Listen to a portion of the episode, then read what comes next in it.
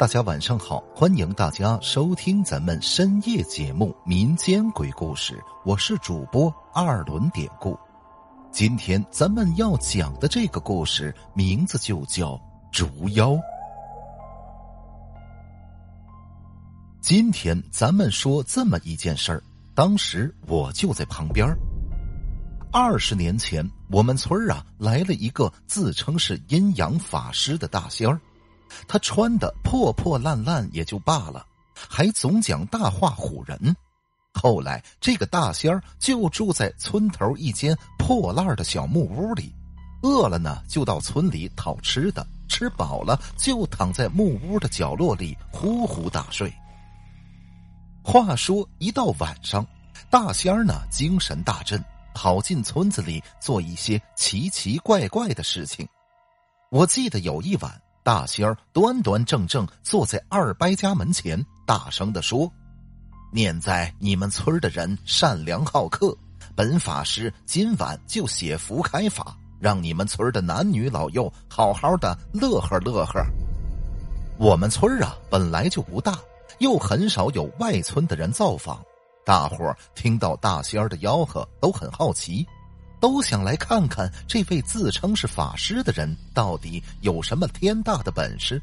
哎，不大功夫，村里的男男女女、老老少少，全都提着小板凳围坐在了二伯家的门前。二伯按照大仙儿的指示，从家里搬出一张八仙桌和一把椅子。大仙儿坐在椅子上，就像一个高高在上的皇帝，目空一切。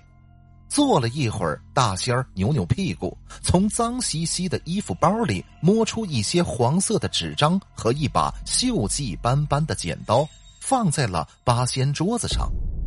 当时我挤在最前排，所以什么都看得很清楚。你们喜欢喝酒吗？大仙儿坐在椅子上，高声的问着。村民们笑呵呵，齐声道：“啊，喜欢，喜欢呐！”哦，喜欢，大仙儿故意咂巴着嘴，那我请你们痛痛快快的喝一回吧。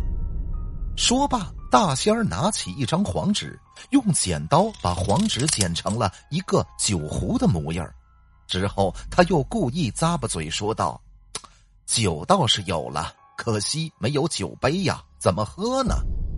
下边的村民高声说道：“啊，我们家有，我回去拿。”大仙儿看着村民，又故意咂巴嘴道：“让你们回去拿，太扫兴了。哎，算了，为了不扫大伙的雅兴，我折寿损法，再为乡亲们弄一些酒杯吧。”大仙儿说着，又拿起几张黄纸，剪成酒杯的形状后，他又说。天灵灵，地灵灵，万法归我行。黄纸变变变，变成酒杯。大仙儿一边说，一边做一些奇奇怪怪的动作，那惹得全村人轰然大笑。突然，大仙儿扯着嗓子大喊一声：“大功告成，请乡亲们品酒。”说话间，那些黄纸剪成的酒杯和酒壶，呼的一下，当真已经变成一堆金光闪闪的真酒杯和真酒壶，那就跟魔术一样。很快，没人看清楚是怎么变化来的。大仙儿这会儿抱着酒杯，每人都发一个，不论男女老少，一个不落。乡亲们拿着金光闪闪的酒杯，无不感叹称奇。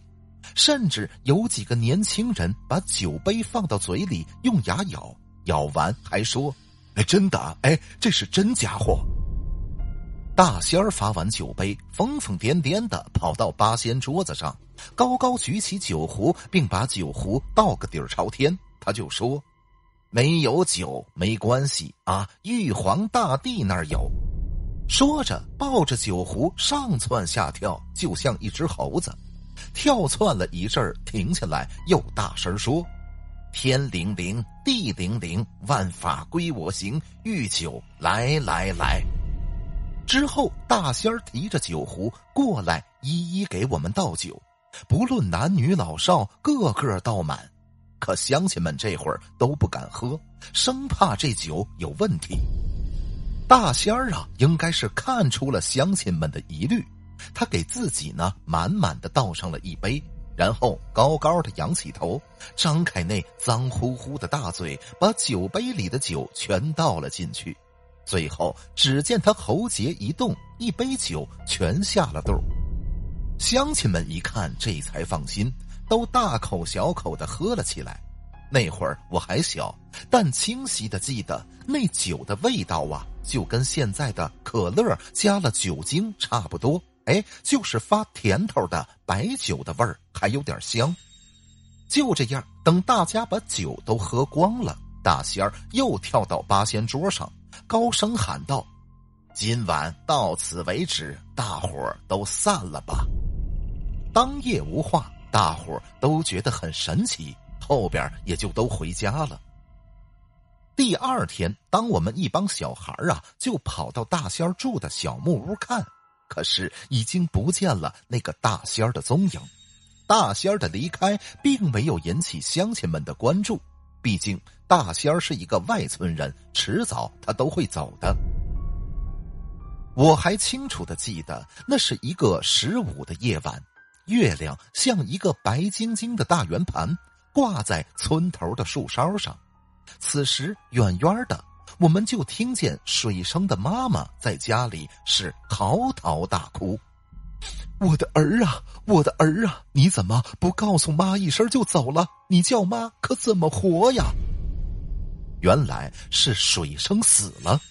据我的父亲说，水生的内脏都被什么东西给掏空了。当时我还小，自然不敢去看。但是我有一个疑问：为什么父亲会知道水生是被某种怪物掏去内脏而死的呢？后来父亲解答了我的疑问，他说：水生的肚子被划了一道口子，口子歪歪扭扭，里边的内脏也是丝丝缕缕的，杂乱不堪。当时那场面太惨了。其实水生的死并没有把乡亲们的目光引到之前的大仙儿身上，可是直到村里接连死了五个人，而且时间都是月圆之夜，那死状都和水生如出一辙的时候，乡亲们才想到之前那个奇奇怪怪的大仙儿。据村里最有学识的一个老人分析，那个大仙儿啊，一定是什么妖怪。他给乡亲们喝的酒也一定有问题，眼下当务之急就是赶紧请一位高人来解救我们全村的人。当时离我们村一百多里的地方有一个寺庙，里边住着一个独眼的老和尚。老和尚整天念经诵佛，而且常常十几天不吃不喝。所以说，乡亲们一合计，这个独眼老和尚肯定是高人，大伙儿呢就决定前去邀请他来帮着捉妖怪。我到现在还记得那会儿交通啊极其的不方便，我二伯当时临危受命，背着干粮日夜兼程的赶往那座寺庙，直到第三天早上，独眼老和尚才被请到我们村里。简单的说，到了之后，老和尚顾不得休息，围着村子转了一圈之后，他皱着眉头对围观的乡亲们就说了两个字儿：“捉妖。”乡亲们不解，七嘴八舌的问这个老和尚：“什么是竹妖啊？”老和尚解释说：“竹妖顾名思义就是竹子成精了，因为竹子呀中间是空的。”所以，竹妖腹中没有五脏六腑，所以呀，它是专吃人的五脏。乡亲们一听，惊叹道：“哦，这竹子也会成精，还吃人的五脏六腑？”老和尚摇摇头道：“对，万物都会成精啊。”简单的说吧，吃过早饭，老和尚命令乡亲们把家里的小米儿都拿出来。都撒在自家的门前，他还特意交代：今天晚上不管听到什么声音，都不要开门，以免白白的丢了自己的性命。就这样，那天晚上我们都躲在屋子里，别说出来看啊，就连小声说话都心惊胆战的。可不知什么时候，忽然只听屋外飞沙走石、狂风怒吼。按现在来说啊，外边就跟刮台风似的，就这么呼啸了一夜，那是一直持续到早晨公鸡打鸣的时候。转天太阳高升，万物如新。等我们都出了家门，那老和尚早就走了。从这之后，我们村每月十五也不再死人了。后来村里人专门去庙上答谢那个和尚，也问过他妖怪是怎么除掉的。可是老和尚对那天自己到底是怎么捉除妖的那些经过，他是绝口不再提了。好了，今天的小故事咱们就讲到这儿了。还是希望大家能通过订阅、点赞、转发、评论本专辑来支持一下咱们节目，分享故事、进群聊天您都可以加 PPT 五九二八八。节目最后，典故再次感谢您收听咱们民间鬼故事。那朋友们，咱们就下集再见。